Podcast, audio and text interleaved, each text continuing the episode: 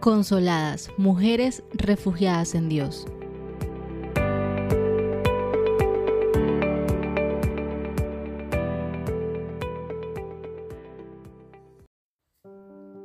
Estamos felices de estar nuevamente contigo en este espacio.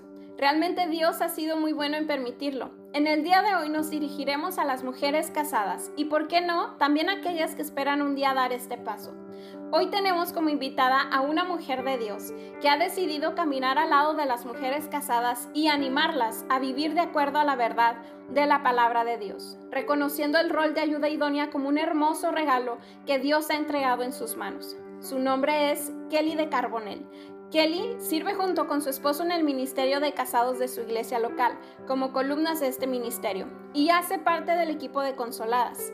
Hoy con un mensaje muy interesante titulado Estoy cansada, mi matrimonio se acabó. Hola, bendiciones para todas. En esta ocasión hablaremos de lo cansadas que podemos sentirnos en nuestro matrimonio. Suena aterrador, pero en ocasiones esto es muy cierto. Las esposas nos cansamos y es justo aquí en donde necesitamos encontrar el refugio correcto.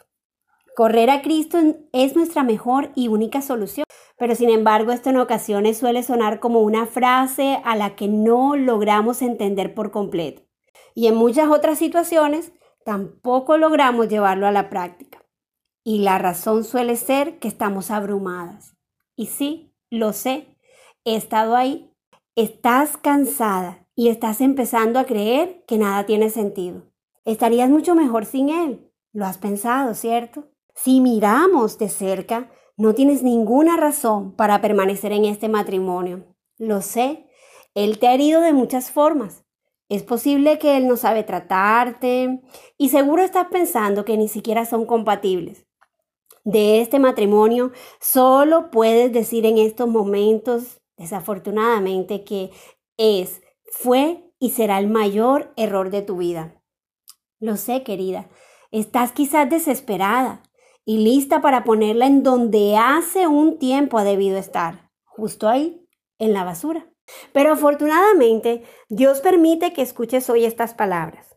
Es una hermosa oportunidad que Dios nos está dando para que juntas tratemos de descifrar a la luz de la maravillosa palabra de Dios si puedes o no tirar tu matrimonio a la basura. Imagino lo que puedes estar pensando. Seguro lo estás pensando justo ahora.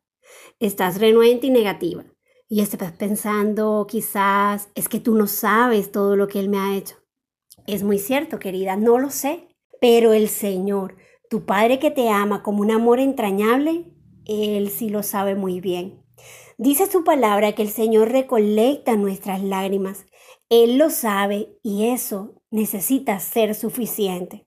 Dice la palabra de Dios en el Salmo 56, 8. Toma en cuenta mis lamentos, registra mi llanto en tu libro. ¿Acaso no lo tienes anotado? Quiero que pienses junto conmigo por un momento en cuando eras niña y en ocasiones pensabas que un monstruo estaba ahí, justo debajo de tu cama, y en cualquier momento saldría y vendría por ti. Todas sabemos ahora que esto era producto de solo nuestra imaginación. Pero en ese momento sentíamos mucho miedo y pensábamos que no pasaríamos la noche. Tu matrimonio, y para ser un poquito más precisa, tu esposo, quizás se ha convertido en tu monstruo personal quien te persigue a todas partes, incluso duermes con él. También hace todo lo necesario para hacerte sentir triste y desalentada. En realidad vivir con él se ha transformado en tu peor pesadilla.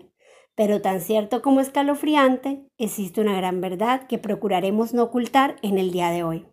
Pregúntate hoy, ¿quién ha alimentado a este monstruo? Teniendo en cuenta que el de la infancia era alimentado con nuestra imaginación, el real que tenemos ahora posiblemente es alimentado también. ¿Te lo habías preguntado antes? Veamos juntas cómo podríamos estar alimentándolo. En primer lugar, piensa en tus palabras, esas que repetimos a diario. Luego, detengámonos por un instante en nuestros pensamientos silenciosos y de ninguna forma podríamos olvidarnos de nuestros gestos. Esos que tú crees que nadie ve, pero en realidad todos los están mirando. Es posible que estés haciendo cosas que hacen que tu monstruo sea alimentado cada día, volviéndose más fuerte, agresivo, oprimente, áspero y hasta cruel. Nuestra tarea será descubrir juntas cuál es el alimento que le has estado dando y empezaremos a ponerlo a dieta. ¿Te animarías? Quiero empezar regalándote esta promesa que se encuentra en Segunda de Crónicas capítulo 20 y revisaremos los versículos 12, 15b y 17. Dice de esta manera, Dios nuestro, ¿acaso no vas a dictar sentencia contra ellos? Nosotros no podemos oponernos a esa gran multitud que viene a atacarnos. No sabemos qué hacer. En ti hemos puesto nuestra esperanza. Y dijo Jaasiel, Escuchen, habitantes de Judá y de Jerusalén, y escuche también su majestad. Así dice el Señor. No tengan miedo ni se acobarden cuando vean ese gran ejército, porque la batalla no es de ustedes, sino mía. Pero ustedes no tendrán que intervenir en esta batalla. Simplemente, ojo aquí, quédense quietos en sus puestos para que vean la salvación que el Señor les dará. Habitantes de Judá y de Jerusalén, no tengan miedo, ni se acobarden. Salgan mañana contra ellos, porque yo, el Señor, estaré con ustedes. Sí, esta promesa es justo para ti que me estás escuchando. Tú que hoy estás pensando que tu matrimonio ha terminado. Quiero recordarte que Dios tiene el control de tu matrimonio y aunque todo quisiera indicar que no es más que basura lista para ir al tanque, hoy el Señor te recuerda y te dice, no temas, Querida que me escuchas, no te acobardes. Dios te dice hoy, peleo por ti. Dice, toma tu puesto. No olvides, quédate quieta. Te invito a volver tu mirada al Señor. En Job 42, versículo 5 nos dice, de oídas había oído hablar de ti, pero ahora te veo con mis propios ojos. Hoy es un buen día para correr al Señor. Él está dispuesto a recibirte con brazos de amor para que puedas reconstruir tu relación con Él. Ahora bien, tomemos un momento para revisar las formas como podríamos estar conduciendo nuestro matrimonio justo a un precipicio sin retorno. En primer lugar, hablemos sobre tus palabras. Pregúntate hoy, ¿mis palabras dan vida o dan muerte? Una de las cosas que alimentará a tu esposo serán tus palabras. Las esposas estamos llamadas a afirmar, a animar y a mostrarle la cruz a nuestros esposos. ¿Qué palabras que cumplan con este objetivo usaste hoy? Piénsalo por un instante. Para facilitarnos un poco entender lo que está sucediendo, escucha este listado que he preparado para ti hoy y revisa en tu mente con mucha calma si alguna de estas las usas con frecuencia. Escucha con atención. No podía esperar otra cosa de ti. Siempre es lo mismo contigo. Yo lo sabía. Cualquiera lo haría mejor que tú. Siempre te las arreglas para dañarlo todo. Tú no sirves para nada. Me equivoqué casándome contigo. Eres justo lo que no soñé. ¿Siempre tiene que ser como tú dices? Hmm, me lo suponía. Como tú no te equivocas, se me olvidaba que lo sabes todo. Tú siempre pensando en ti primero. Por una vez, mantente en lo que dices. Así no se hace, deja eso. Tú no cambias. ¿Cuándo vas a madurar?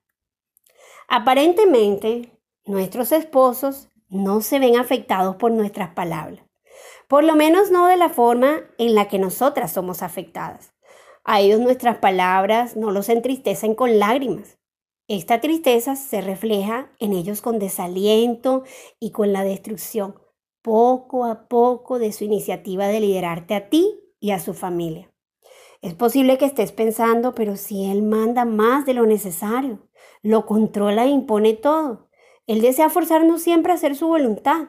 Bueno, es que ese no es el liderazgo que Dios desea que Él tenga, ni tampoco ese es el líder que tú necesitas. También tenemos el otro extremo, un esposo que no lidera de ninguna forma. Si tú no lo haces, nadie lo hará. Esto tampoco es lo que el Señor desea. No te preocupes, existe un hermoso equilibrio del que hablaremos más adelante. En definitiva, nuestras palabras los van convirtiendo en esos monstruos que nadie desea tener y que muchas deciden votar porque dicen ya no servirles. Sin darnos cuenta, somos quienes los hemos creado y alimentado en algunos casos. Vamos a ver el punto 2, tus pensamientos. Se supone que mis pensamientos son solo míos y solo tuyos, ¿cierto que sí? Pero en realidad tus pensamientos no deberían ser un problema mayor en tu matrimonio. Se supone que son privados. Se supone que nadie los sabrá, al menos que los exteriorices de alguna forma. Y justo aquí tenemos el problema. Revisemos lo que nos dice Marcos capítulo 7 del 21 al 23. Dice, porque de adentro del corazón humano salen los malos pensamientos, la inmoralidad sexual, los robos, los homicidios, los adulterios, la avaricia, la maldad, el engaño, el libertinaje, la envidia, la calumnia, la arrogancia y la necedad. Todos estos males vienen de adentro y contaminan a la persona. Si te fijas detenidamente y descubres que en tu mente rondan pensamientos incorrectos sobre tu esposo, en algún momento se materializarán. Y sin lugar a dudas le dejarás a entender de la forma más inesperada cosas que quizás jamás pensaste decir. Los días difíciles llegarán, explotarás y saldrán de tu boca todo eso en lo que has estado pensando y repitiéndole a tu cerebro. Y sin duda, guardando en tu corazón. Ten presente que aunque necesitas estar en paz con tu esposo, es mucho más valioso que comprendas que Dios revisará tu corazón y los intentos de tus pensamientos. Revisa conmigo lo que nos dice Primera de Crónicas capítulo 28 verso 9. Te invito a hacerlo a través de este pequeño ejercicio. Pon tu nombre en el espacio y léelo en voz alta. Yo por lo pronto pondré el mío. En cuanto a ti, Kelly, hija mía, reconoce al Dios de tu Padre y sírvele de todo corazón y con ánimo dispuesto, porque el Señor escudriña todos los corazones y entiende todo intento de los pensamientos. Si lo buscas, Él te dejará que lo encuentres, pero si lo abandonas, Él te rechazará para siempre. Quiero que pienses en estos momentos que lo más importante que necesitas que suceda en tu vida es que tu corazón se acerque al Padre. Necesitas buscarlo a toda prisa, ¿sabes? Hoy eres una mujer casada, pero mañana no sabemos los planes del Señor. Mis deseos para ti es que el Señor restaure tu matrimonio. Déjame decirte que no es lo más importante realmente. Lo más importante es que te acerques al Señor y sea restaurada tu relación con Él. De la relación con nuestro Dios depende tu relación con todas las personas que te rodean. Fíjate que es lo primero que te dice Dios en este pasaje. Reconoce al Dios de tu Padre. Y luego dice, Sírvele de todo corazón y con ánimo dispuesto. Reflexionemos rápidamente. ¿Es el Señor tu Dios? ¿Está tu corazón rendido al Señor? ¿Qué es lo más importante para ti en estos momentos? ¿Buscas a Dios con anhelo a diario? ¿Le sirves de todo corazón en aquello que Dios ha puesto en tus manos? ¿Están tus emociones en control? Luego nos dice, el Señor escudriña todos los corazones y entiende todo intento de los pensamientos. ¿Ves cuando te digo que lo que piensas a diario sobre tu amado esposo es realmente muy importante? Dios, que lo sabe todo, quien dice en su palabra que eres una sola carne con tu esposo, aunque suene extraño, nadie te conoce mejor que tu esposo después de Dios. Y no quiero con esto decir que tu esposo pueda saber lo que tú piensas. Lo que sí digo es que te conoce tan bien que puede imaginarlo. Es que sin lugar a dudas, cuando Dios dice que somos una sola carne, lo dice muy en serio. ¿Qué pasaría hoy si tu esposo pudiera desde este mismo instante revisar tus pensamientos uno por uno? ¿Lo habías pensado? Es posible que esto no fuera tan bueno realmente. Quiero invitarte a cambiar hoy todos los pensamientos que llegan a tu mente sobre tu esposo y cambiarlos por promesas bíblicas que empezarás a declarar en oración sobre su vida. La palabra de Dios nos invita en Filipenses 4 del 6 al 8 de la siguiente forma. Dice así, no se inquieten por nada, Más bien en toda ocasión, con oración y ruego, presenten sus peticiones a Dios y denle gracias. Y la paz de Dios, que sobrepasa todo entendimiento, cuidará sus corazones y sus pensamientos en Cristo Jesús. Por último, hermanos, consideren bien, escuchen esto, todo lo verdadero, todo lo respetable, todo lo justo, todo lo puro, todo lo amable, todo lo digno de admiración, en fin, todo lo que sea excelente o merezca elogio. Compartiré contigo este ejemplo esperando que busques promesas que se ajusten a tus propios pensamientos. No dejes de hacer este hermoso ejercicio. Cambiará la forma como piensas de tu esposo y lo que esperas de él.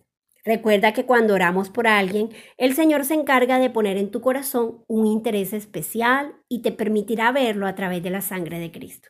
Recordándote que tú y yo somos tan pecadoras e imperfectas como lo son ellos. Veamos juntas este ejemplo. Mi esposo no quiere trabajar, dice una esposa por aquí. Esta es una frase que escuchamos muy a menudo de, de boca de muchísimas esposas. Busquemos entonces una promesa para esta esposa que está tan preocupada. Pudiera ser Josué capítulo 1 versículo 9 que dice de la siguiente forma, ya te lo he ordenado, sé fuerte y valiente, no tengas miedo ni te desanimes, porque el Señor tu Dios te acompañará donde quiera que vayas. Este ejercicio es realmente muy fácil. Consiste en lo siguiente.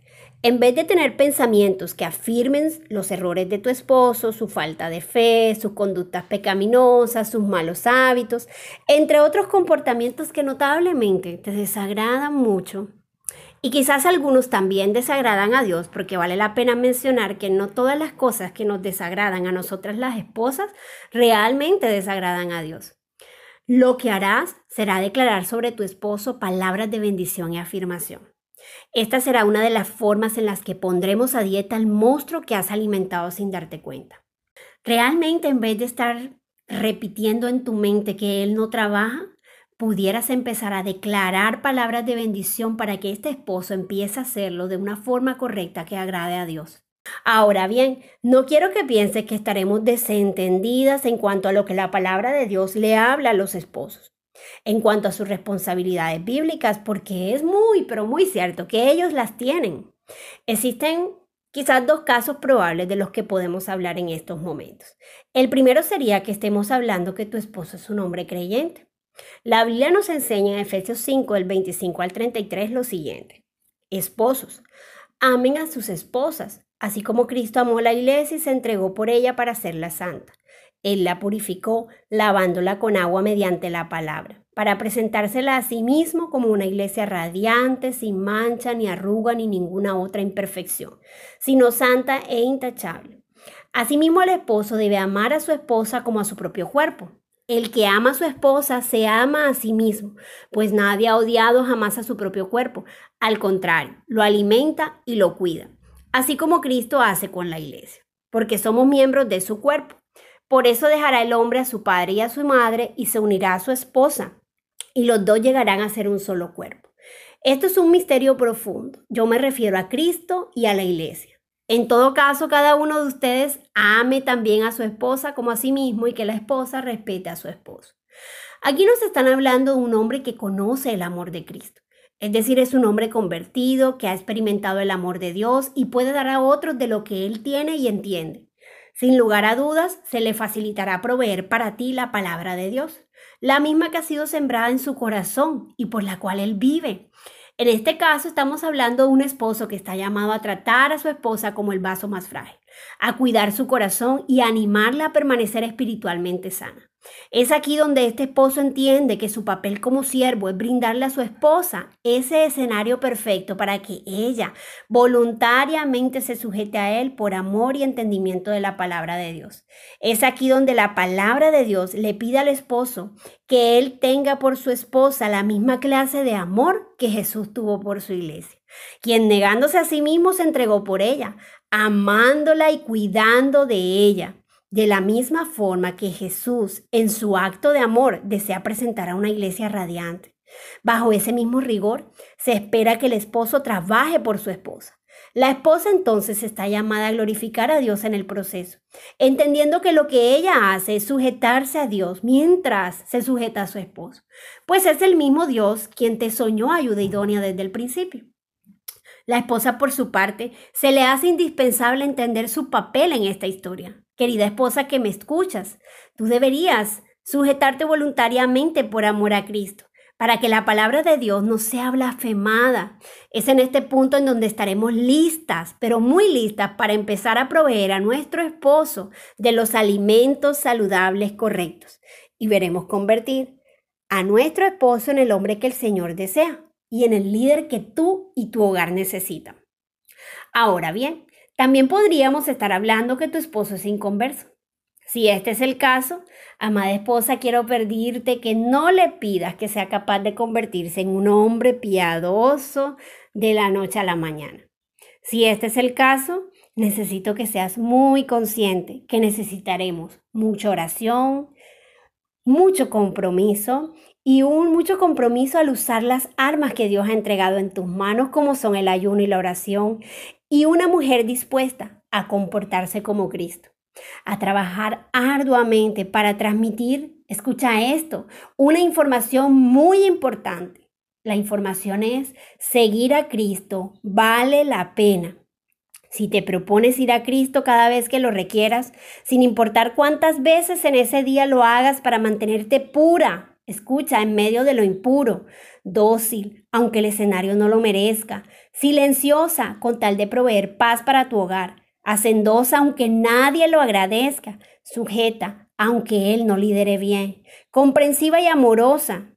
En conclusión, querida esposa, simplemente imitadora de Cristo en todo momento, manteniendo la esperanza de que un día el Señor pueda responder tus oraciones.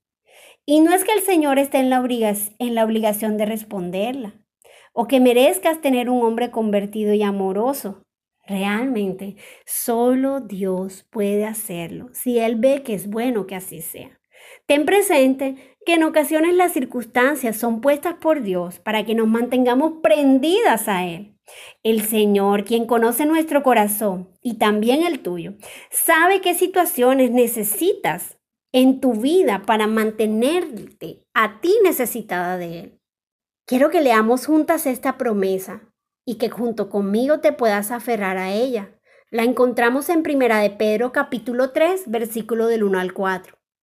Dice de esta forma, abre bien tus oídos porque es una promesa maravillosa. Dice, asimismo esposas, sométanse a sus esposos, de modo que si alguno de ellos no cree en la palabra, puedan ser ganados más por el comportamiento de ustedes que por sus palabras al observar su conducta íntegra y respetuosa. Que su belleza sea más bien la incorruptible, la que procede de lo íntimo del corazón y consiste en un espíritu suave y apacible. Esta sí que tiene mucho valor delante de Dios. No deseo, querida esposa, que Satanás aproveche todo lo que estamos compartiendo y traiga culpa a tu corazón. Y si es así como te estás sintiendo en este momento, por favor toma un momento para orar. Y dile al Señor que deseas tomar tu parte en este asunto, pero que crees fielmente en su provisión para tu vida. Y que estás convencida que Él te dará todas las estrategias necesarias para cambiar el rumbo que hasta hoy trae tu matrimonio. Dile al Señor que crees lo suficiente en Él y confías en que escribirá para ti una nueva historia en donde el Señor se ha exaltado en todo tiempo. Ten presente que cuando existen problemas matrimoniales, encontraremos situaciones en doble dirección. Cada uno tiene una parte de responsabilidad en esto. Pero en esta ocasión nos estamos enfocando en la labor de la esposa y en lo que tú, querida que me escuchas, puedes hacer para no botarlo a la basura. En este punto se nos hace indispensable hablar sobre la parte de tu pacto con Dios al casarte con tu esposo y al haber dicho un día delante de Dios, acepto a este hombre. En Efesios 5 del 22 al 24 encontramos a lo que el Señor nos ha llamado a nosotras las esposas, dice de esta forma. Las casadas estén sujetas a sus propios maridos como al Señor porque el marido es cabeza de la mujer, así como Cristo es cabeza de la iglesia, la cual es su cuerpo y él es su salvador. Así que como la iglesia está sujeta a Cristo, así también las casadas lo estén a sus maridos en todo. ¿Es este un buen momento para que hoy decidas ser tú quien dé el primer paso?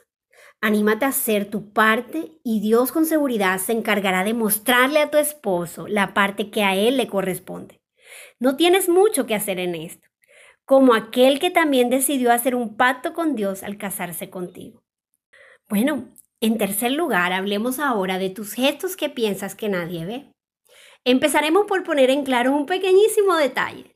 Todos ven tus gestos, excepto tú.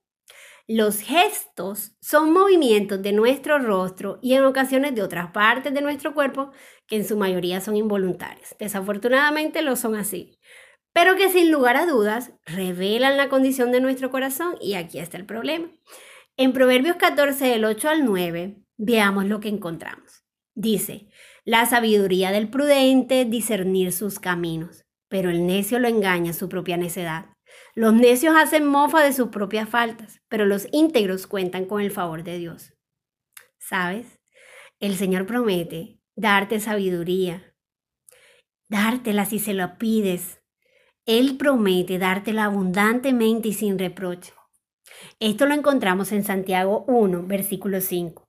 Dice, si a alguno de ustedes le falta sabiduría, pídasela a Dios y Él se la dará pues Dios da a todos generosamente sin menospreciar a nadie. Para que empecemos a exteriorizar el contenido correcto y ser sabias en lo que transmitimos a nuestros esposos y también a las personas que nos rodean, necesitaremos que nuestro corazón esté lleno de la palabra de Dios, pues esta será la única capaz de proveerte de todo lo necesario para que tus gestos empiecen a ser coherentes con tu nuevo propósito de alimentar a tu esposo con los alimentos correctos. Así que tomemos un momento para revisar algunas expresiones. ¿Alguna vez has puesto cara de víctima? Seguro que sí. Cara de rabia que tratas que nadie note. Cara de no digas más nada porque estallaré. Cara de cállate. Cara de auxilio, sáquenme de aquí. Cara de estoy tan cansada de todo esto. Cara de eres un tonto. Cara de otra vez sáquenme. Creo que me detendré aquí. Chicas, son tantas caras que no terminaríamos de decirlas hoy. Lo que sí es seguro aquí es que nuestro corazón es un lugar que necesitamos revisar a diario. Hoy podría estar en unas condiciones muy distintas a las que estará mañana.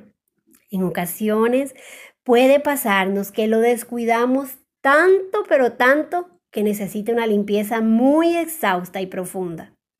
Si te has mudado alguna vez, sabrás que cuando empiezas a empacar, mientras empacas y aún muy fastidiosamente cuando terminas de empacar, sale mucha suciedad. En mi caso personal, luego de haber vivido por mucho tiempo en una casa, me encontré botando, no lo van a creer, las mismas proporciones que empaqué. En el descuido del día a día, olvidé del cuidado al que estaba llamada como esposa que ama a Dios, de estar atenta a la marcha de mi hogar. Entonces, simplemente Dios dispuso un traslado de ciudad que forzó mi corazón a entender cuántas cosas había acumulado. No solo físicamente, sino también espiritualmente.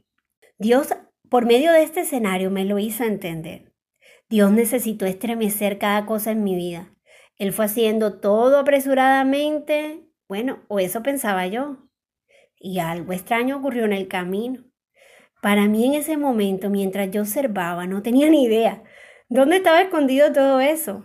Algo similar sucede en nuestro corazón cuando ha pasado un tiempo en tu matrimonio y solo has dejado que todo se acumule y se acumule y se acomode por donde pueda. Fue aquí en donde Dios empezó a mostrarme los cambios eminentes que debía hacer. Tenía claro que sí, mucho por reconstruir, pero Dios en su dulce amor fue mostrándome todos los cambios que debía hacer en mi corazón. Primeramente, para que el Señor realmente pudiera estar al control de todo el funcionamiento de mi vida y familia. Siempre empacar nuestro corazón para que Dios lo desempaque suele ser muy difícil, jamás es fácil, pero es necesario cuando realmente deseamos que Dios esté a bordo de nuestra vida. El Señor es especialista en hacer nuevo lo dañado, en renovar lo seco y en ayudarnos a botar lo que ya no sirve. En este proceso, ver la gloria de Dios no es ocasional. Se transforma en una realidad preciosa que se puede disfrutar y sonreír mientras dices, Dios, fuiste tú quien lo hizo. ¿Qué te parece si tomamos un momento y oramos juntas? Cierra tus ojos ahí donde estás y pongámonos a cuentas con el Señor. No es momento de salir corriendo a tomar decisiones a toda prisa y mucho menos de arrojar a tu esposo en el primer basurero cercano. Él no está casado con él mismo, lo está contigo. Así que si lo arrojas a la basura, te estás arrojando tú también con él.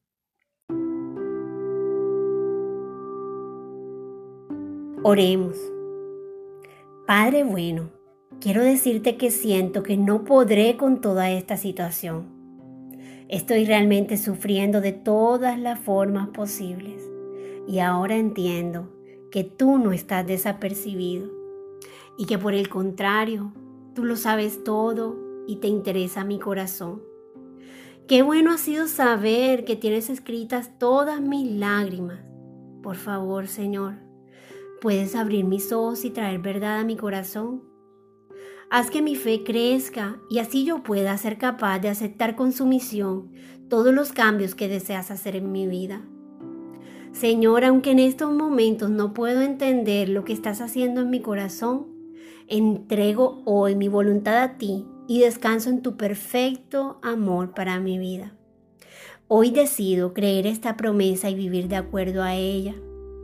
Dice esta promesa, aunque la higuera no florezca, ni haya frutos en las vides, aunque falle la cosecha del olivo y los campos no produzcan alimentos, aunque en el aprisco no haya ovejas, ni ganado alguno en los establos, aún así yo me regocijaré en el Señor me alegraré en el Dios mi libertador. El Señor omnipotente es mi fuerza. Da a mis pies la ligereza de una gacela y me hace caminar por las alturas. En el nombre de Jesús descanso en ti. Amén y amén. Esperamos que el tema tratado en el día de hoy sea de bendición para tu actual o futuro matrimonio. Si tienes preguntas sobre este tema, puedes dejarla por nuestra cuenta de Instagram. Este martes estaremos respondiendo todas tus preguntas en nuestro live. Hasta una próxima oportunidad. Y no olvides encontrarnos en Instagram como consoladas-bajo. Dios te bendiga.